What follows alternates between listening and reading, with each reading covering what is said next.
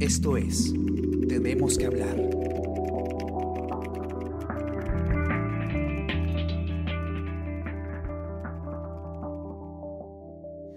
Buenos días, ¿cómo están? Esta mañana les acompaña Gladys Pereira y hoy tenemos que hablar del empleo y el panorama del sector empresarial para los próximos meses. Como, como, todos saben, el 16 de marzo se paralizaron la mayoría de actividades económicas en este país para poder frenar el contagio del coronavirus. Y ahora estamos notando la magnitud de esa decisión que fue necesaria, pero que sí ha empezado a tener una repercusión importante en el sector empresarial. Y para hablar de este tema estamos con Paola Villar, periodista de la sección Economía del Comercio, para hablarnos sobre una encuesta en la que los mismos empresarios nos hablan sobre sus expectativas hasta septiembre. Hola Paola, ¿cómo estás? Hola Eladis, ¿cómo estás? Un gusto acompañarte ahora. Y sí, justamente eh, vamos a conversar un poco de, esta encuesta, ¿no? Eh, yo quedo atenta a lo que tú me tengas que consultar. En verdad tiene unos resultados muy importantes, creo, abordando lo que mencionabas. Claro. Primero, para empezar, eh, es una encuesta de la empresa Manpower. ¿Qué es esta empresa? ¿Cuántos años lleva realizando encuestas sobre el sector empresarial y el empleo en, en nuestro país? Mira, Manpower de hecho es una empresa que se especializa en el tema de gestión humana. Entonces, el estudio, o en todo caso, esta encuesta de expectativas de empleo, no solo lo hace en Perú, lo hace en muchos países en los que está presente. Y son entrevistas a responsables de, de la toma de decisiones en las áreas de recursos humanos de la empresa, ¿no? Entonces, esta encuesta tiene un periodo trimestral y la idea es hacerla, ¿no? Por ejemplo, esto se hizo en abril. Eh, hacer esta encuesta para, para de alguna manera pronosticar qué están pensando las empresas para los siguientes trimestres, ¿no? En todo caso, este es para el las expectativas del empleo para el tercer trimestre de, este 2020. Y la empresa ya lleva más o menos unos, un poco más de 10 años haciendo estas encuestas en el país, en Perú. Eh, tiene, digamos, información eh, muy, muy este, diversificada, digamos, ¿no? Porque tiene distintas empresas a las que puede ir encuestando y las diferencia por tamaño, por región geográfica, por sector económico.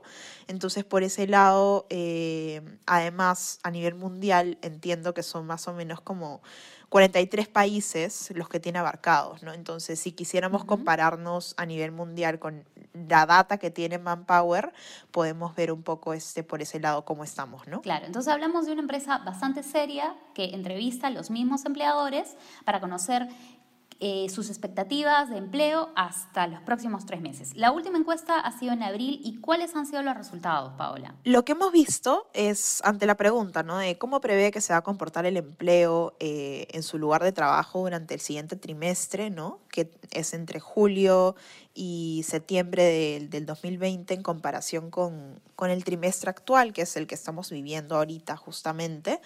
Eh, las respuestas son, son poco alentadoras, lamentablemente, debido a la, situación que estamos viviendo. ¿no? Lo que hemos visto es que en realidad solo un, un 7% de empresas dijo que prevé un, un, aumento en la contratación entre este periodo y en tanto eh, son 26% más o menos las que prevén que van a haber disminuciones en las plazas laborales, ¿no? Es decir, sí se ve un impacto eh, por ese lado en, en cuanto a, a, a, la cantidad de empleos que va a haber disponibles y sobre todo la cantidad de contrataciones, porque esto es un indicador de qué tan dispuestas están las empresas a efectivamente contratar. Digamos que los resultados uh -huh. ya de por sí en, en la encuesta antes se mantenían estándar, o sea, tampoco es que había mucho apetito por contratar de las empresas, pero, pero no estábamos en una situación como la que estamos ahora, ¿no? Que, que no, no solo claro. es que... ¿A cuántas, con Sí, cuéntame. ¿Con cuántas eh, em, empresas ha conversado Manpower en esta, en, en, esta encuesta? La muestra ahora es de 277. Y ahí, por ejemplo, de lo que te comentaba de las cifras, lo que hace Manpower es como eh, tiene un indicador, ¿no? Que se llama la expectativa neta de empleo. La expectativa neta de empleo es el porcentaje de empleadores que anticipa un aumento en la actividad de contratación, menos el porcentaje que espera una disminución en dicha actividad que lo que hace ahí uh -huh. es coge el porcentaje de los empleadores encuestados que van a, que anticipa un, un, aumento ¿no? en la actividad de contratación eh, que prevén que van a que va a haber mayores eh, contrataciones y lo, eh, digamos, lo, este, le resta ¿no? el porcentaje que espera una, una disminución de dicha actividad. En este caso, lamentablemente, la cifra, la segunda cifra de la que te hablo, es mayor. Entonces, por eso es que el resultado de la expectativa neta de empleo que vemos ahora para este tercer trimestre del 2020 es de menos 19%, ¿no? Eh, porque justamente se ve un deterioro en, en, en, los indicadores laborales y, bueno, se ve una disminución justamente o una intención de, de, de disminución en las plazas laborales, ¿no? Claro. Mencionabas tú que, de hecho, en, en anteriores eh, resultados nunca ha habido como un apetito por contratar eh, a una gran cantidad de personas. Pero en los últimos resultados, ¿tienen alguna comparación con años anteriores? ¿Qué tanto es, es, esta caída respecto a las contrataciones o la expectativa de contrataciones? Claro, mira, ahí lo que pasa es que lo, en los últimos años, te hablo más o menos, estoy viendo un poco las cifras que se tenían, entre que iba variando, ¿no? Pero desde el 2015, más o menos, que ya la economía empezó a entrar también en un ritmo en el que crecía a un promedio de 3%, etcétera. No, no había un crecimiento tan exponencial como sí lo hubo hace unos 10 años, te digo, que hubo todo, una, todo un tema económico aquí en Latinoamérica por, por, no sé, la exportación de commodities, etcétera. Entonces la economía crecía mucho y por ende el empleo también. En los últimos años no ha sido necesariamente así. El empleo se ha mantenido estándar, ¿no? Ha crecido, eh, pero en algunos momentos muy poco y en algunos momentos regular. Entonces, uh -huh. lo que hemos visto ahora, las expectativas para este año eran muy similares a las expectativas de los años pasados, pero claro, nos cogió esta pandemia, nos cogió uh -huh. de sorpresa y, y, a partir de marzo ya hemos visto este declive en varias, varios indicadores económicos a raíz de toda la emergencia sanitaria, ¿no? Entonces, lo que vemos a partir de las cifras es, había una tendencia muy alta de, de, expectativas netas de empleo, que es este indicador que tiene Manpower hace 10 años, ¿no? 2010, 2011, uh -huh. 2012, más o menos que se mantenía entre que bajaba y subía. Los últimos cinco años ha sido más bajo definitivamente y este año la sorpresa ha sido esta caída abrupta que, que sí, definitivamente no tiene que ver con políticas, ¿no? O sea, no tiene que ver con, claro. con algo interno, digamos, eh, que, que, de pronto haya implicado, no sé, pues, ¿no? Como una crisis en el sector financiero o algo como lo que pasó en el 2008, 2007-2008. Lo que vemos ahora es un choque del, del, del virus, de la pandemia, que no solo nos impacta aquí, ¿no? Y ahí de repente podríamos poner en contexto de la ES justo lo que conversábamos un poco es, uh -huh. no estamos lejos tampoco de las cifras que reportan otros países, ¿no? De hecho, como te comentaba, Manpower hace esta encuesta en varios países y, por ejemplo, si comparamos nuestro resultado con, con algunos países de la región, Brasil está en menos 14, menos 14% de expectativa neta de empleo. Eh, por ese lado, Guatemala está en, en menos 13%, Colombia está en menos 18%, muy parecido a nosotros. Eh, Costa Rica menos 23%, ¿no? Entonces, creo que, que sí estamos en una situación en la que nos podemos comparar con otros países y decir, bueno, todos estamos un poco golpeados por esto, algunos más que otros, definitivamente, pero hay un claro, golpe, ¿no? Claro, de hecho tú lo mencionas y, y no es para nadie eh, extraño que el Perú esté en medio de estos países, de hecho de todo el planeta, que se ha visto afectado económicamente por las restricciones, que en su momento y hasta ahora continúan siendo necesarias para evitar los contagios, pero que definitivamente han impactado en el trabajo, en el desarrollo de las empresas, pero me imagino que no es la misma situación, no solamente hablando eh, a nivel eh, internacional, sino también eh, respecto a nuestro país. ¿Es la misma situación en Lima que, por ejemplo, en Iquitos o en otras regiones? De hecho, no, y, eso es súper importante tenerlo en cuenta. Lima es, es una ciudad que absorbe mucho empleo porque es una ciudad muy grande y la verdad es que tiene una economía, un ritmo económico mucho mayor, pero también vemos, por ejemplo, que que como esta pandemia está afectando a ciertos sectores más que otros, por ejemplo, en, en, en, este, en algunas regiones como en Cusco, que, que es una región conocida, muy conocida por, por, el, por el turismo y también por otros servicios de pronto que justamente van alrededor del tema turístico. Sabemos que ahorita no hay turismo para nada. Eh, en ese sentido, Cusco es, es, es, en esta encuesta la región más afectada, o al menos es la que se reporta como más afectada por, por, la, por la pandemia en cuanto a lo, lo, que se prevé para el próximo trimestre, ¿no? Entonces ahí vemos, por ejemplo, una región que claramente está siendo más golpeada que las otras. Le siguen en la, en la lista Piura, y luego sigue Lima, después está Arequipa, Junín, La Libertad y finalmente Lambayeque es la menos afectada, ¿no? Pero digamos que lo de Cusco, lo que pudimos conversar ahí con, con, este, con algunos expertos es también, bueno, en Cusco puede verse a un, a un tema turístico, ¿no? Y, y, y, a un tema también que puede estar ligado además con, con, con el tema de los servicios, ¿no? Hay, hay mayores servicios, hay mayor actividad de comercio y esta es la actividad que está siendo mucho más golpeada y es lo que ya hemos podido ver en algunos indicadores, incluso en Lima, pero que si lo extrapolamos un poco y, y lo, most lo mostramos a nivel eh, país, sí nos pinta un poco la cancha de, de cómo está la situación, ¿no? El Perú, según lo que nos comentó Hugo Ñopo, es, es un país en el que el 40% del empleo se concentra en comercio y en servicios. Entonces sí vemos que si hay un impacto en esos sectores significativo, definitivamente va a haber un impacto en el empleo en general, ¿no? Claro. Entonces hablamos del sector turismo, que es uno de los más impactados, bueno, porque sí se... se Suspendieron todas las actividades de este tipo, no hay viajes de, de, turismo extranjero, tampoco interno. Además, comercio, me mencionas que ha sido de los sectores impactados. ¿Qué otros sectores eh, han visto reducida su, su capacidad debido a las restricciones por el coronavirus? Principalmente están estos dos, servicios y comercio son los más golpeados.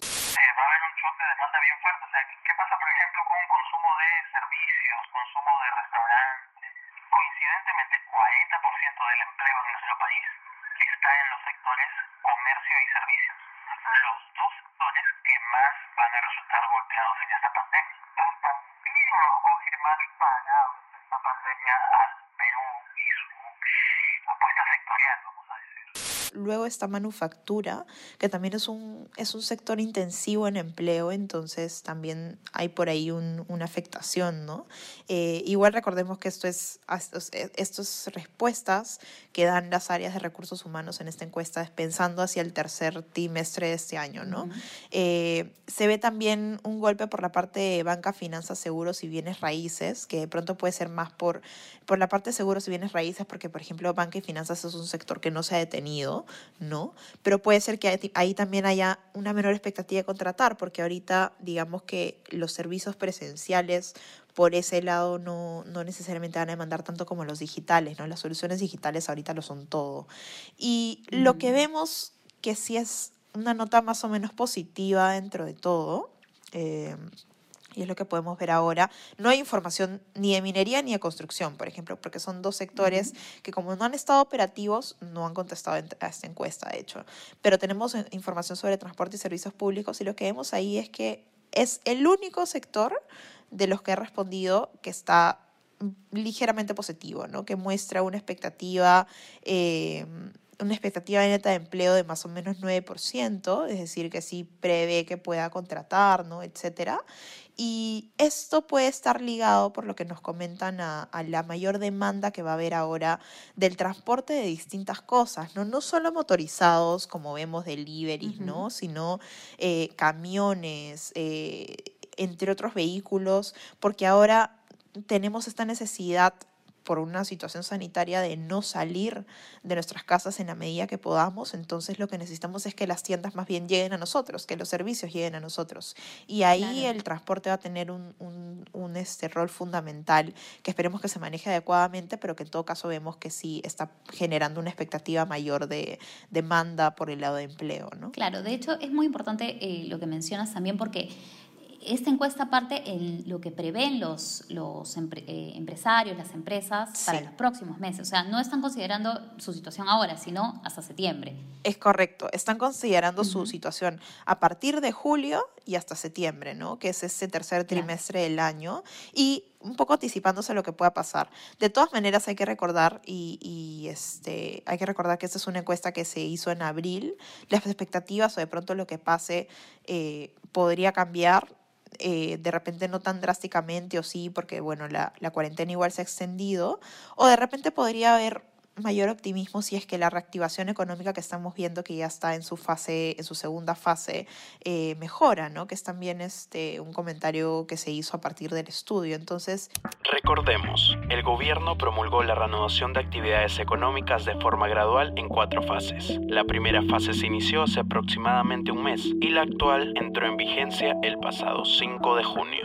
Si vemos que efectivamente hay una reactivación un poco mejor, quién sabe, de repente las cifras eh, mejoren, pero igual hay igual, igualmente lo que nos comentan los expertos es no hay que bajar la guardia. Es súper importante esto, ¿no? Porque... No, sí, de hecho lo que se menciona es que el futuro cercano va a tener restricciones, la forma de comportarnos para la compra incluso y la venta va a ser distinta, como mencionabas. Ahora lo que se quiere es que nos mantengamos en casa el mayor tiempo que se pueda, ¿no? Independientemente si la cuarentena termina el 30 de junio o no. Exacto. Si eh, todos los empresarios, el mismo gobierno, todas las entidades han, eh, coinciden en que es necesario mantener eh, el distanciamiento lo más que se pueda hasta que consigamos una vacuna y de eso todavía no tenemos muchas noticias. Exacto, es tal cual y eso, ¿no? O sea, además hay algo muy importante ahí que tú mencionas, Ladis, que es una cosa es que tengamos la vacuna, o sea, que exista la vacuna en un mundo ideal en el que en verdad creo que todo el mundo va a estar muy feliz. Y otra cosa es que el Perú la tenga, ¿no? O sea, ahí vamos a estar en una, en una cola en la que vamos a ver qué tan rápido llegamos efectivamente a, a tener esta vacuna y estamos muy sujetos a, a estas fechas.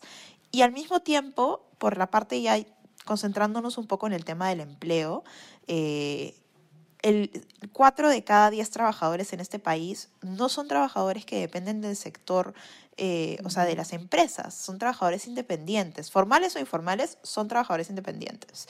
Entonces son personas que se autoemplean entre comillas, este, algo positivo es que no se ven afectados por ese tipo de recortes eh, de trabajo, ¿no? O sea, es un 40% en, de este universo, y mientras que el otro 60% sí está sujeto a lo que pueda pasar, pero al mismo tiempo son personas que han visto su actividad interrumpida durante toda esta cuarentena también, que la pueden continuar viendo y que van a salir a la calle o ya están empezando a, a salir a, a, a, realizar sus actividades y tienen una demanda menor inevitablemente porque hay restricciones todavía.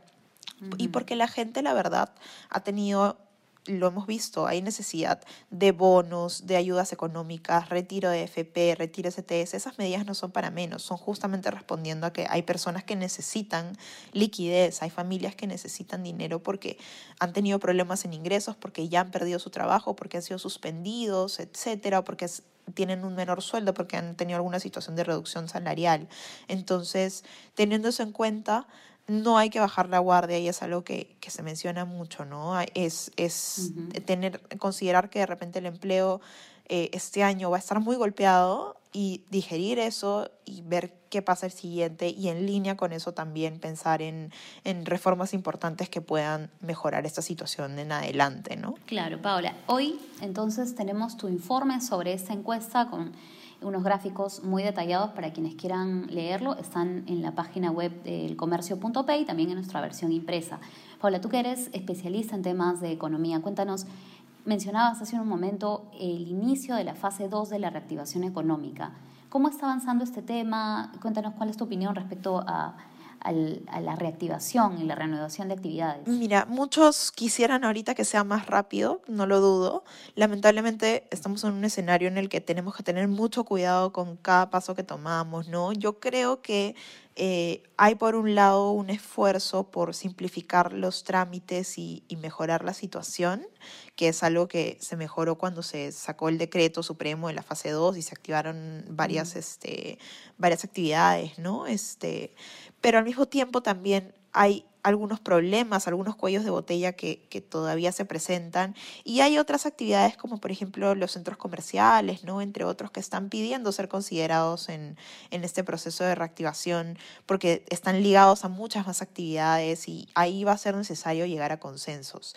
Hay creo mucha voluntad de diálogo y es lo que, lo que dice el sector privado también, se escucha, el tema es cómo a veces lo que se escucha llega al papel, ¿no? La idea, el objetivo este periodo, este mes de junio, el objetivo que tiene el gobierno es activar la economía en un poco más del 80%, ¿no?